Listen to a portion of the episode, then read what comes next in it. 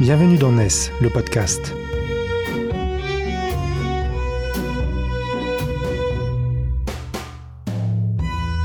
NES, c'est le média des nouvelles solidarités, édité par Quorum, les experts 100% économie sociale et solidaire du groupe Vive.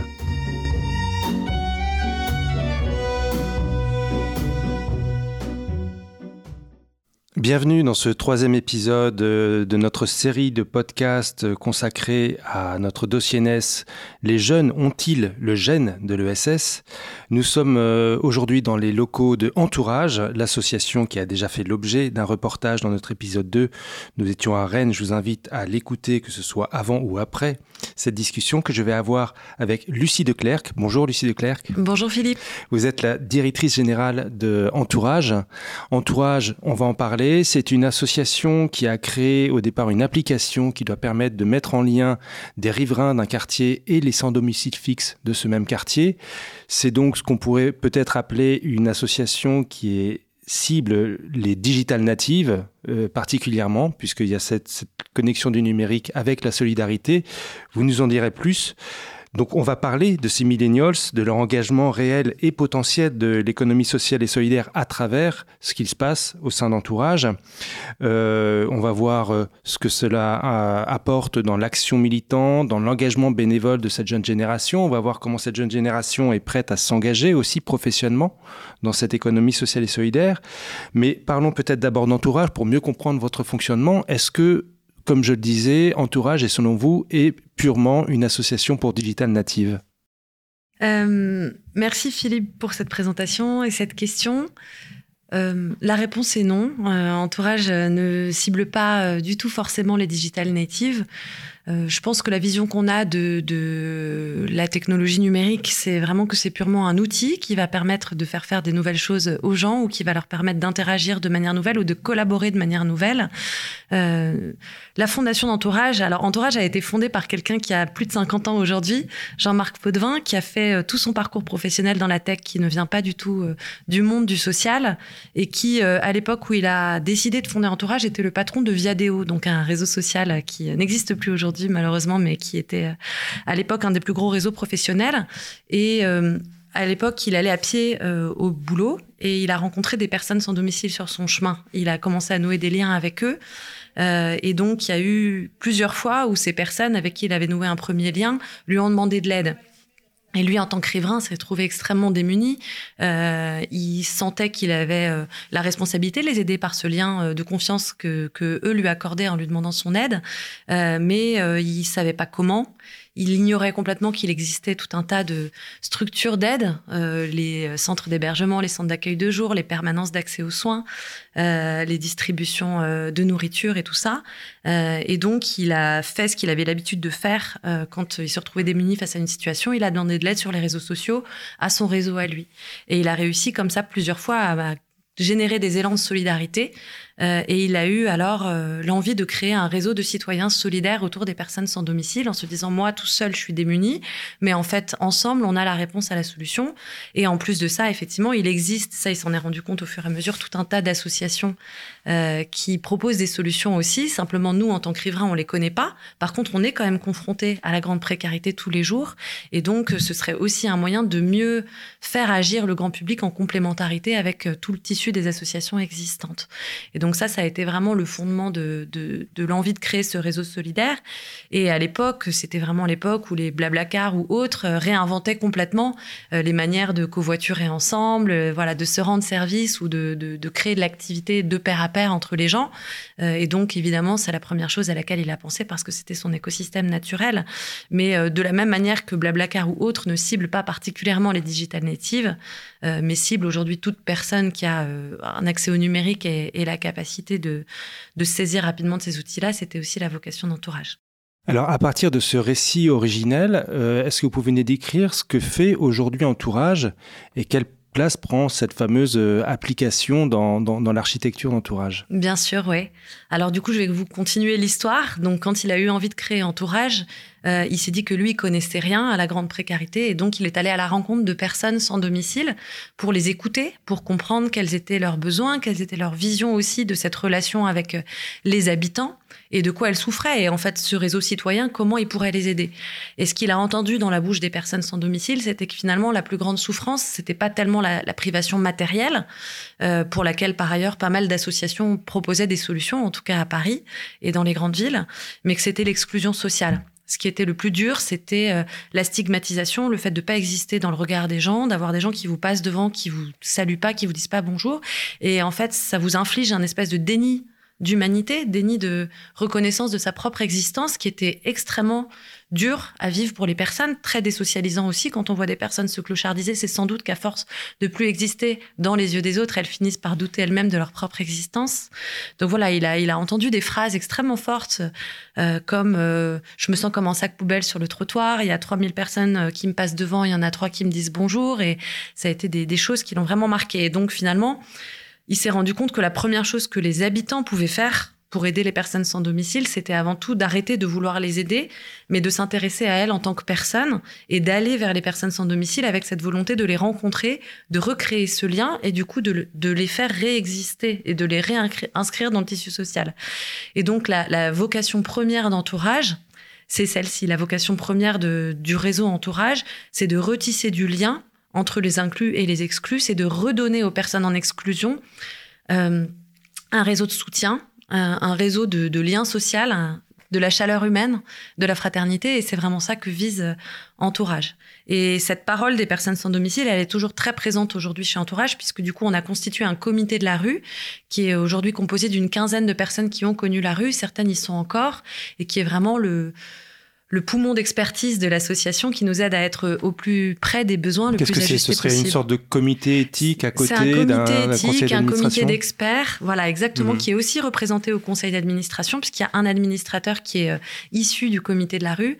Voilà, le comité de la rue s'est réuni toutes les deux semaines. Il n'y a pas une décision en termes de messages qu'on veut porter au grand public, de fonctionnalités qu'on veut développer dans dans l'application ou de nouveaux projets qu'on veut mener, euh, comme le projet LinkedOut dont je vous parlerai après, qui n'est pas validé par le, conseil, le comité de la rue. Et c'est comme ça qu'on est toujours, nous, très droit dans nos bottes et très sûr que ce qu'on fait, euh, c'est toujours euh, voilà, dans la dignité des personnes, euh, que ça répond à des, besoins réels et que c'est éthique.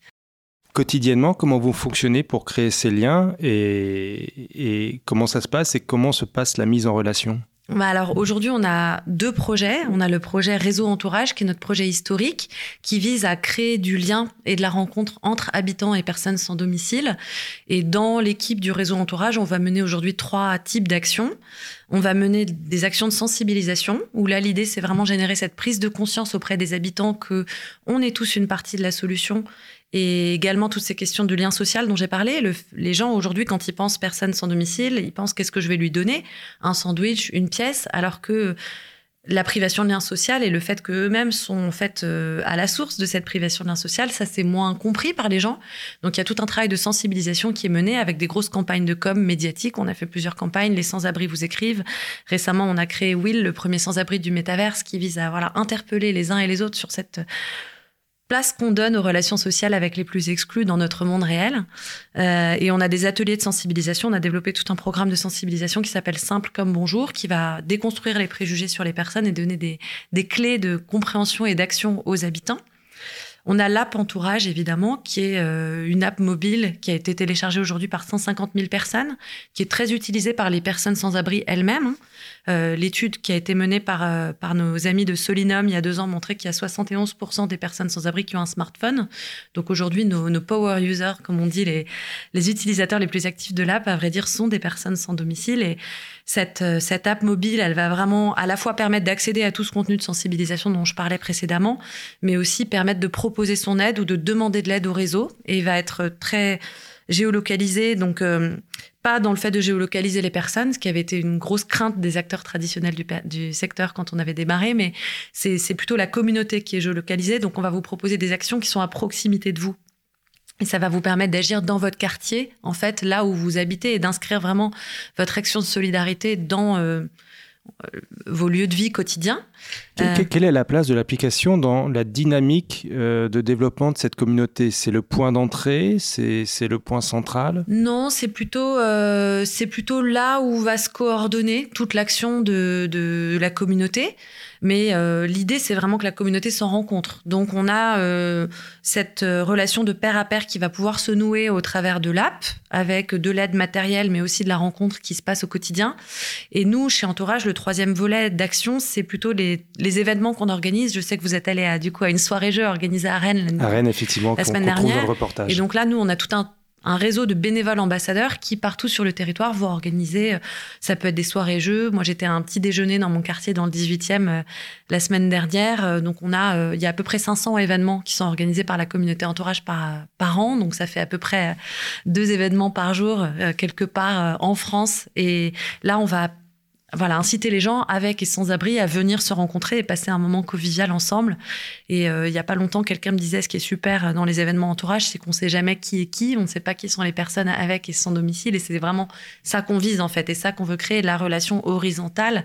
Euh, pour euh, et autour de la rencontre en premier lieu et qui va avoir des vertus pour les personnes sans domicile extrêmement fortes en termes de remobilisation, en termes de retrouver petit à petit un réseau de soutien informel comme ça et qui va avoir des vertus extrêmement fortes pour les inclus aussi puisque euh, en termes de, de, transformation, on appelle ça les rencontres transformantes, on sait aujourd'hui qu'il y a 66% des personnes sans domicile, euh, pardon, des habitants qui viennent à nos événements qui nous disent que ça a changé leur rapport aux autres en général et que ça a ouvert euh, voilà, une capacité fraternelle plus forte en fait qui va influer sur leur relation avec leurs voisins de palier, avec leur boulanger, avec le fait de dire bonjour aux gens dans le métro. Mais voilà, on sait que la rencontre euh, qu'ils font avec des personnes sans domicile chez Entourage, ça va euh, aussi les transformer par rapport à leur rapport aux autres en général. C'est exactement ce qu'on ressent dans le reportage qu'on a réalisé à Rennes et notamment cette philosophie de la relation horizontale, qui est la base pour changer euh, notre rapport aux autres euh, de, manière, de manière générale.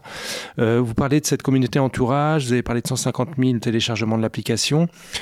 On a un reportage à Rennes, ici on est à Paris. elle s'étend jusqu'où cette communauté entourage aujourd'hui Et après on, viendra sur le, le, deuxième grand projet que vous avez commencé à évoquer. Ouais. Alors aujourd'hui, on a à peu près 150 000 personnes qui ont téléchargé l'app, en effet. Il y en a à peu près 30 000 qui l'utilisent de manière euh, plus active. Euh, et les autres n'utilisent pas forcément l'application, mais viennent à nos événements ou ont pu euh, participer à nos activités de sensibilisation diverses et variées, ou tout simplement ont été sensibilisés à nos messages et se mettent à agir auprès des personnes sans domicile dans, voilà, dans, dans, une démarche individuelle que nous, on voit pas forcément sur l'app. Donc, on sait qu'on a toute une partie de notre impact qui nous échappe aussi.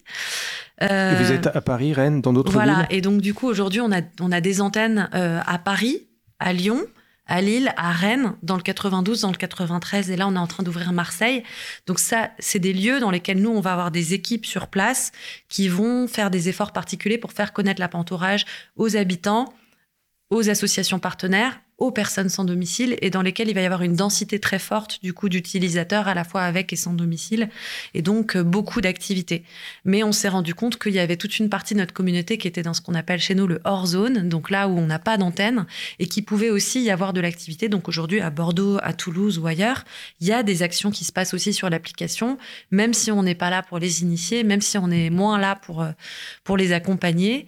Euh, et du coup là, on est en train de développer toute une stratégie de développement dans des nouvelles villes euh, basé sur des équipes 100% bénévoles, donc sans qu'on ait de salariés qui encadrent le tout.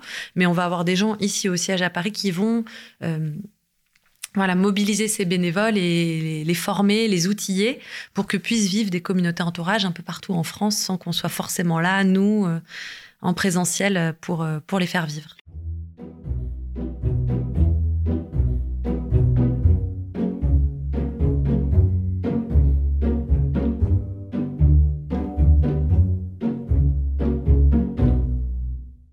Quels sont vos liens avec l'ensemble des acteurs de la solidarité qui sont justement sur ces euh, sur, euh, sur sur l'aide, l'appui, l'accompagnement de ces personnes euh, en, situation de précarité, que ce soit les CHRS, les centres d'accueil de jour, enfin tous ceux que tous ces acteurs que vous avez décrits? Ouais, alors euh, ce sont nos partenaires en fait. On apporte quelque chose d'extrêmement complémentaire. Eux sont là pour apporter de l'aide directe aux personnes qu'ils appellent pleinement leurs bénéficiaires, là où nous on considère que ce sont des membres de la communauté mais non pas nos bénéficiaires. Et euh, les différents acteurs vont intervenir à la fois sur les besoins essentiels, un peu d'urgence, l'accès à la nourriture, à l'hygiène, à la santé, et puis d'autres qui vont intervenir sur le logement à la fois d'urgence, mais aussi euh, l'accompagnement au logement plus durable, et d'autres enfin sur tout ce qui est réinsertion, euh, lever des freins et réinsertion professionnelle. Euh, donc voilà, eux vont vraiment, de manière professionnelle ou bénévole, apporter cette aide directe aux personnes.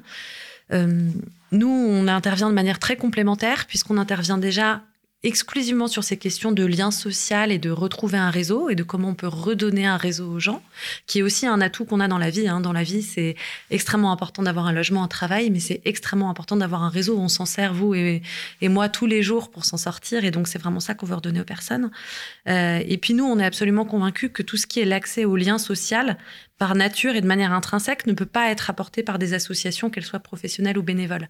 On peut pas avoir une société ou une aide sociale à deux vitesses où vous avez des acteurs professionnels ou bénévoles qui vous apportent ce lien social et le reste de la population qui vous nie en fait dans votre existence euh, et dans votre euh, ouais, c'est votre votre participation à la société. Et, sur ces questions de lien social, pour nous, ça n'est que le jour où, l'ensemble des habitants changera son comportement vis-à-vis des personnes sans domicile qu'on pourra résoudre cette partie-là de l'exclusion.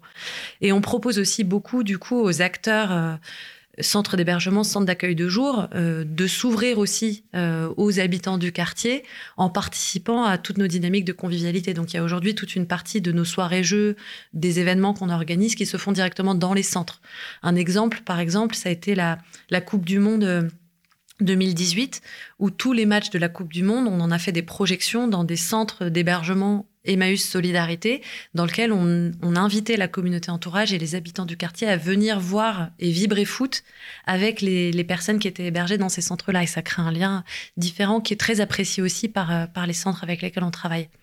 Heureusement que la France a gagné du coup. Exactement, voilà. Ça a été particulièrement fort et on a pu aller très très loin du coup dans ces activités-là. En début de présentation, vous évoquiez euh, différents grands projets, euh, dont un, deux grands projets ou deux grands axes. Euh, vous en avez parlé d'un autour de l'app et de la sensibilisation. Il y en a un autre. Dites-nous en quelques mots. Je crois que c'est le plus récent des, des, des projets que vous avez. Exactement. C'est le projet Linked Out donc euh, en référence à un, réseau social professionnel bien connu, mais qui, euh, qui ne sert que les gens qui ont du réseau et qui ne résout pas la problématique de comment on se fait un réseau quand on n'en a pas. Euh, à l'origine, euh, ça nous est venu parce que dans la communauté entourage et les personnes sans domicile ou anciennement sans domicile de la communauté entourage, on s'est rendu compte qu'il y avait des personnes qui avaient des talents, l'envie et la motivation de, travailler, mais qui n'arrivaient pas à trouver un boulot parce qu'elles n'avaient pas le bon CV, mais aussi parce qu'elles n'avaient pas de réseau. Et pour accéder à l'emploi, le réseau, c'est les personnes qui nous encouragent et nous boostent dans notre recherche, les personnes qui nous parlent des métiers et qui nous permettent de nous projeter dans, dans tel ou tel métier, les personnes qui nous recommandent auprès d'employeurs ou qui euh, peuvent permettre que notre CV arrive sur le haut de la pile. Et en fait, dans notre comité de la rue notamment, il y avait euh, Kenny, euh, qui avait un ancien de l'aide sociale à l'enfance, voilà, qui, qui, qui, nous fréquentait depuis trois ans et qui était très actif chez Entourage dans le comité de la rue. Et Jean-Marc, le fondateur, lui a dit, mais je comprends pas que tu n'arrives pas à trouver un job. Moi, je suis sûr qu'avec mon réseau, je te trouve un job en deux minutes. Et il a posté le CV de Kenny sur ses réseaux sociaux avec une belle recommandation. Et le CV a été partagé je ne sais plus combien de fois. Et deux jours après, il y avait en effet un chef d'entreprise qui disait bah, Moi, j'ai un boulot pour Kenny. Quelques événements comme ça où les mises en relation qu'on a faites ont permis à des personnes euh, très, très exclues de retrouver un, job. Et on s'est dit Là, on tient quelque chose. Eux n'ont pas de réseau, nous, on en a. La communauté entourage en a. Euh, chacun de nous, on en a. Et donc, comment est-ce qu'on crée une dynamique où euh, les personnes qui n'ont pas de réseau peuvent bénéficier euh, du réseau professionnel de celles qui en ont un? Et c'est comme ça qu'on a été amené à, créer la plateforme linkedout.fr qui a permis déjà du coup à, presque 150 personnes de retrouver un job et on, l'espère d'aller beaucoup plus loin dans les, les mois et les années à venir. Entourage, c'est en gros le réseau social de ceux qui n'ont pas de réseau. Exactement. Voilà. Donc il y a Entourage qui va vous donner un réseau euh, de solidarité, de proximité, et il y a LinkedOut qui va vous donner accès à un réseau professionnel.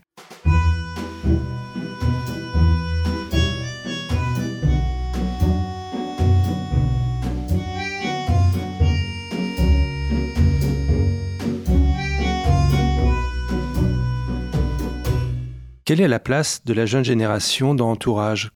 Alors, la communauté Entourage a beaucoup de jeunes. Euh, on le sait. Euh, il y, a, la majorité de nos utilisateurs euh, qui ont entre 18 et 50 ans, à vrai dire. Donc, euh, donc voilà, donc je pense que par rapport euh, aux bénévoles traditionnels qui sont dans les associations euh, plus traditionnelles, je pense qu'on est sur un, gros rajeunissement.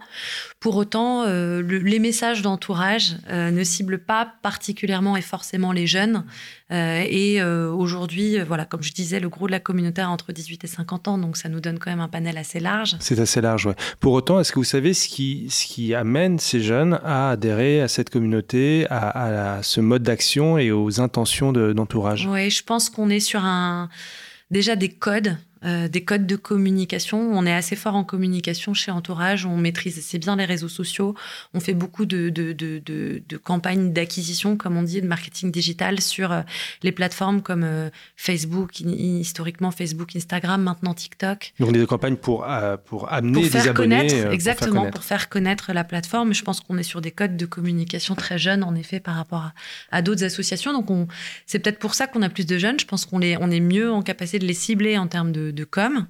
Euh, le fait qu'ils aient un smartphone, oui, sans doute ça aide. Je pense que c'est pas majeur aujourd'hui. Je suis pas sûre qu'il y ait une différence euh, d'utilisation énorme euh, ou de, on va dire, d'accès au numérique énorme entre des, des gens comme vous et moi et des gens qui sont plus jeunes. donc je dirais que c'est peut-être le message un peu plus dans l'immédiateté euh, de l'action. Tu peux agir en bas de chez toi, tu peux agir à ton échelle, tu peux agir tout de suite. Le côté très euh, de changement systémique, de vision de la société qu'on porte. Hein. On sait que notamment sur l'écologie, les jeunes sont très dans, à vouloir et appeler de leur vœu un changement de paradigme. Et nous, c'est un peu ça qu'on fait aussi avec Entourage. L'exclusion n'est pas une fatalité, on peut tous agir si on veut une société plus humaine, plus solidaire, plus fraternelle, à nous de la construire, chacun par nos petits gestes du quotidien. Et cette question des petits gestes du quotidien, je pense qu'elle touche beaucoup les jeunes. Euh, et voilà, et je pense vraiment dans notre, dans notre com, les contenus crée, euh, les, les, endroits sur lesquels on arrive à communiquer, ça touche euh, davantage les jeunes. Et peut-être aussi par notre côté très autour de la convivialité. C'est vrai que dans les actions qu'on propose, hein, c'est des soirées-jeux, c'est des, voilà, des on a un partenariat avec le Red Star, qui est un club de foot du 93. Donc, on peut inviter les gens à venir euh, assister à des matchs de foot. Je pense que les, actions qu'on propose, la nature des actions qu'on propose, elle est assez rafraîchissante aussi. Donc, du sens, de la vocation transformationnelle, mais aussi de la convivialité, donc du, bien-être, de la pensée positive, on va dire. Exactement. Ça, joue beaucoup. Euh, à Rennes, euh, on, m'expliquait aussi que c'est aussi une association, quand on est ambassadeur ou ambassadrice, comme on dit, ou simplement bénévole, on n'est pas là pour demander à la personne d'être là toutes les semaines et ainsi de suite. C'est chacun vient à son rythme comme il veut, quand il peut, et ça peut arriver que pendant un an, on ne voit pas un bénévole. Est-ce que ça, c'est aussi un élément qui structure euh, votre action et qui peut être aussi une façon d'attirer la jeune génération dont on dit qu'elle est un peu plus volatile dans ses modes d'engagement? Je pense que oui. Euh, je pense que, alors moi, je, trouve qu'il y a quelque chose d'assez paradoxal, c'est que on a l'impression et on a, j'ai beaucoup entendu en démarrant entourage un discours autour de les jeunes, ils veulent agir tout de suite maintenant, ils veulent pas s'engager dans la durée et tout ça. À vrai dire, ce que je constate, c'est que oui, c'est vrai, il y a une crainte de, ne, de manquer de temps, de ne pas avoir de temps. Et donc, le côté, tu vas pouvoir t'engager à ton rythme, selon ta, ta disponibilité, ta volonté, c'est très rassurant pour attirer les jeunes. Et je pense que c'est plus rassurant qu'une association qui demanderait un engagement sur deux ans, trois ans, avec X soirées de formation pour démarrer tout ça. Mais assez rapidement, je me rends compte que les jeunes, en fait, ils ont quand même envie vraiment d'impact et donc d'aller plus loin. Et euh, une fois qu'on a réussi à les attirer sur une promesse de flexibilité, on arrive en fait à les emmener dans un step d'après où ils veulent de la, de la structuration, ils veulent du long terme euh, et tout ça. Donc moi, je constate que finalement, nous, donc on a les jeunes qui s'engagent dans l'app. Après, on a ce programme ambassadeur où effectivement, tu peux venir euh, rejoindre vraiment de troupes de bénévoles. Et là, on demande un engagement un peu plus fort avec un week-end de formation auquel on demande aux ambassadeurs de, de, de participer et tout ça. Et c'est le step d'après, mais une fois qu'on leur a mis le pied à l'étrier, qu'on leur a donné goût, on s'aperçoit qu'en fait, ils ont besoin euh, de plus de profondeur et donc c'est possible de les emmener là. Entourage, c'est euh, aussi des salariés, une équipe de salariés. Il y a combien de personnes qui travaillent euh, à Entourage aujourd'hui? Aujourd'hui, c'est à peu près 60 personnes qui travaillent chez Entourage, donc une cinquantaine de salariés, une dizaine de services civiques. Euh, et avec une moyenne d'âge qui est extrêmement jeune. Hein. On reste sur moins de 30 ans de moyenne d'âge aujourd'hui euh, chez Entourage. Euh, plus, on, plus on grossit, plus on professionnalise et donc on seniorise un peu. Mais globalement, moi, j'ai été longtemps le dinosaure parmi des gens qui avaient tous moins de 30 ans, même voire moins de 25 ans. et ça aussi, je pense que ça, ça ancre du coup la jeunesse dans l'ADN de l'équipe. C'est aussi pour ça qu'on touche beaucoup les jeunes. Je pense qu'on a une une façon de, faire des codes assez jeunes dans, dans, la manière dont on fonctionne dans l'équipe salariée. Et ce que je peux constater dans l'équipe euh, salariée, c'est qu'il y a un désir très fort, pour le coup, je pense, des jeunes de réconcilier aussi leurs euh, aspirations sociétales et leur travail. Euh, et le fait qu'ils attendent, et je pense que c'est même le cas des jeunes qui vont dans l'entreprise privée, et où, ils vont être beaucoup plus exigeants vis-à-vis de leur employeur en termes d'éthique, en termes de bien-être au travail aussi. Ça, je constate vraiment, c'est fou parce que on parle aussi de, de, la peur, euh, de la peur de l'avenir, de la précarisation du travail et tout. Mais moi, je constate qu'on a des salariés. Plus les salariés sont jeunes, plus ils sont exigeants en termes d'équilibre vie pro vie perso, en termes de rémunération aussi, en termes de. Enfin, il y a une vraie volonté ça de se Traduit comment ça euh, concrètement Parce que euh, c'est quelque chose qui traverse tout le sujet que l'on que l'on traite là sur ces jeunes ont-ils le gène de l'ESS C'est ce niveau d'exigence entre on veut du sens, et on veut de la qualité de vie au travail. On veut pas se tuer non plus la santé au travail. On est là pour agir positivement, concrètement, avec de l'impact mais pas à n'importe quel prix. Exactement. Et, je pense qu'il voit ça, vraiment. Ça, euh, se sent comment? C'est-à-dire que directement euh, en entretien, euh, en entretien d'embauche, les, choses sont posées dès le départ par les candidats. Enfin, on a du mal un peu à imaginer. Enfin, quand on est candidat à une embauche, on essaye de faire bonne figure et pas d'exiger tout de suite. Oui, et en même temps, il y a une guerre des talents quand même. Il y a une vraie guerre des talents euh, de, manière générale, mais dans l'ESS en particulier, parce que justement les rémunérations sont pas très attractives. Euh, et clairement, effectivement, la jeune génération, ça se sent. Ils posent beaucoup de questions au moment de l'entretien autour de, euh, des horaires, autour de la disponibilité qui leur sera demandée sur les week-ends et les soirées. Euh, autour de, Il y a une grosse aspiration aussi, je pense, à pouvoir euh, se former, faire des projets euh, qui peuvent leur tenir à cœur en, parallèle. Je commence à avoir des demandes assez jeunes sur du 4-5e ou sur est-ce que je peux suivre une formation en parallèle. Donc, nous, chez Entourage, on investit quand même beaucoup dans le bien-être des équipes, dans le fait d'être à l'écoute de leurs envies de, grandir, de leurs envies de se développer professionnellement et personnellement. Et ça peut être, pour le coup, je trouve, un gros levier pour euh, des assos comme nous qui n'ont pas forcément les moyens de rémunérer comme dans le privé, que de proposer une qualité de vie au travail ou en tout cas une écoute particulière par rapport au projet euh, personnel. Je pense que particulièrement les gens qui viennent travailler dans l'ESS sont des gens qui sont qui se questionnent sur le sens euh, et qui du coup ont envie aussi d'avoir du temps pour explorer ces questions-là à titre personnel.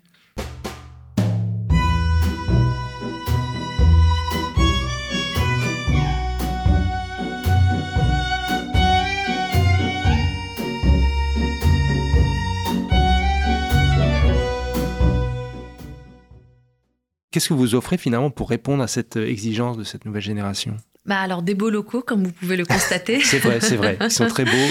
Ils sentent le neuf d'ailleurs. Exactement.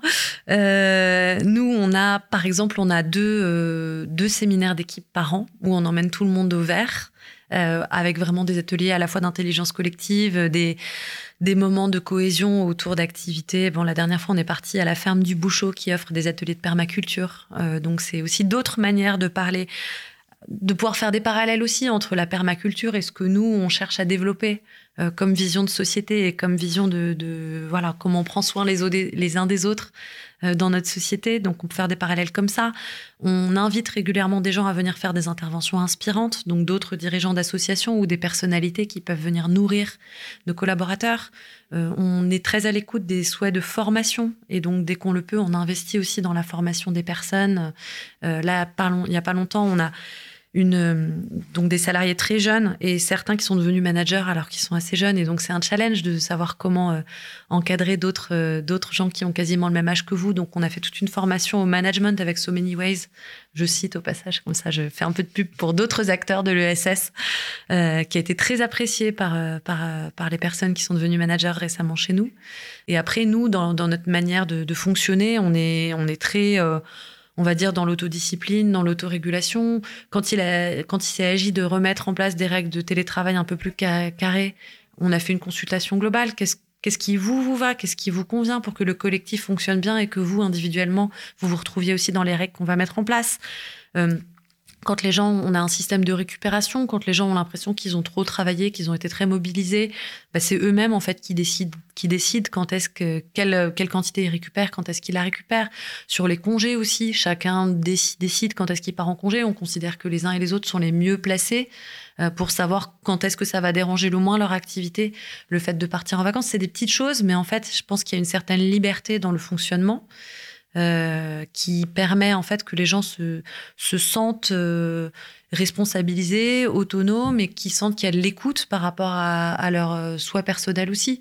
La rémunération, on, on, y accorde un soin particulier quand même et on essaye de, enfin, on fait le pari qu'il vaut mieux avoir des salaires qui sont quand même attractifs pour le secteur et qu'on va s'y retrouver par les talents qu'on va réussir à, à, à, attirer. Mais par ailleurs, il y a d'autres leviers. Il y a des leviers, je pense, sur la, la flexibilité, la liberté ou la qualité d'écoute qu'on va avoir vis-à-vis des projets Tout ce que vous avez décrit sur ce management aussi qui est plus participatif plus horizontal et qui crée cette autonomie et cette responsabilité des salariés qui est effectivement un facteur a priori de, bien-être au travail. En tout cas, c'est ce que l'on voit, nous, dans les différents reportages qu'on consacre à, cette question-là. Peut-être juste euh, question de précision, quels sont les métiers que l'on trouve dans l'association Entourage? Il y a une très forte variété de métiers. Donc, pour commencer par les métiers qu'on ne trouve pas trop dans d'autres associations, on a toute une équipe euh, tech et produits. Donc, les équipes produits, ce sont celles qui vont penser nos, outils digitaux, réfléchir les fonctionnalités, faire les, toutes les enquêtes utilisateurs, les tests utilisateurs, et donc ils vont définir les fonctionnalités. Et puis les équipes tech, c'est celles qui vont les développer. Donc aujourd'hui, il y a une petite dizaine de personnes dans l'association qui travaillent sur ces questions euh, tech et produits. On a des équipes euh, opérationnelles de terrain qui vont mener les activités, donc encadrer nos bénévoles, euh, organiser les différents événements euh, qu'on organise dans l'association, nouer les partenariats avec les associations de terrain, euh, faire connaître la peau grand public. On a du coup, enfin, et, aux personnes sans domicile, on a une équipe com assez importante puisque c'est vrai que nous, la sensibilisation, le changement de regard, ce sont des, des, métiers en fait qui sont au cœur de notre impact. Donc on a, on a à peu près cinq personnes qui travaillent en com aujourd'hui dans l'association. Euh, dans Linked Out et dans le projet Linked Out, pour le coup, c'est un projet dans lequel on a tout un parcours d'accompagnement des personnes qui cherchent euh, un job. Donc, on a des personnes qui vont proposer des formations, proposer des événements remobilisants. Euh, sourcer et former les coachs euh, qui vont mentorer nos candidats Linked Out. Et on a des personnes qui vont accompagner aussi les entreprises qui recrutent des candidats pour faire en sorte que le recrutement se passe au mieux. Donc, euh, donc voilà. Et puis on a euh, une toute petite équipe admin, euh, admin finance, et puis une équipe levée de fonds aussi pour pour rechercher les ressources qui vont nous permettre de développer nos projets. Et on a deux travailleurs sociaux, du coup, dans le projet Entourage et dans, l'équipe projet Entourage et dans l'équipe projet Linked Out. On a des travailleurs sociaux, mais dont, le, dont le rôle ne va pas du tout de, être de faire de l'accompagnement social. Ça, c'est pas un métier chez Entourage, mais plutôt, voilà, d'assurer la bonne articulation avec les acteurs de l'action sociale, de modérer aussi ce qu'on fait faire aux riverains et de quelle manière les riverains s'emparent de l'application pour s'assurer aussi que, que tout se passe au mieux. Donc je pense qu'on va continuer à explorer toutes ces manières par lesquelles on va pouvoir redonner un réseau à des personnes qui n'ont pas de réseau et dont on va pouvoir aussi continuer à transformer le regard de chacun de nous. Euh, des, inclus, on sait qu'on est sur euh, une individualisation très forte de la société. La technologie n'aide pas, je pense, pour le coup. Les gens, euh, maintenant, le smartphone, c'est le parfait outil qui vous permet de, de faire semblant de ne pas voir toute la misère qu'il y a autour de soi. Et donc, on va continuer à paradoxalement utiliser la technologie pour faire en sorte que les gens lèvent le nez de leur smartphone et regardent les personnes qui sont autour d'eux et continuent à, tisser ce lien pour, euh, pour aller contre cette, euh, cet isolement grandissant de la société. Ben c'est une belle idée que de, de, tordre euh, le cou à cette réalité euh, et faire lever le nez, euh, le, le, nez du, du, smartphone et justement redonner finalement un peu sa, sa, vraie signification à cette notion de réseau social qui occupe nos vies de plus en plus aujourd'hui. Merci beaucoup à vous, Lucie Declerc, pour cette discussion. Merci Philippe.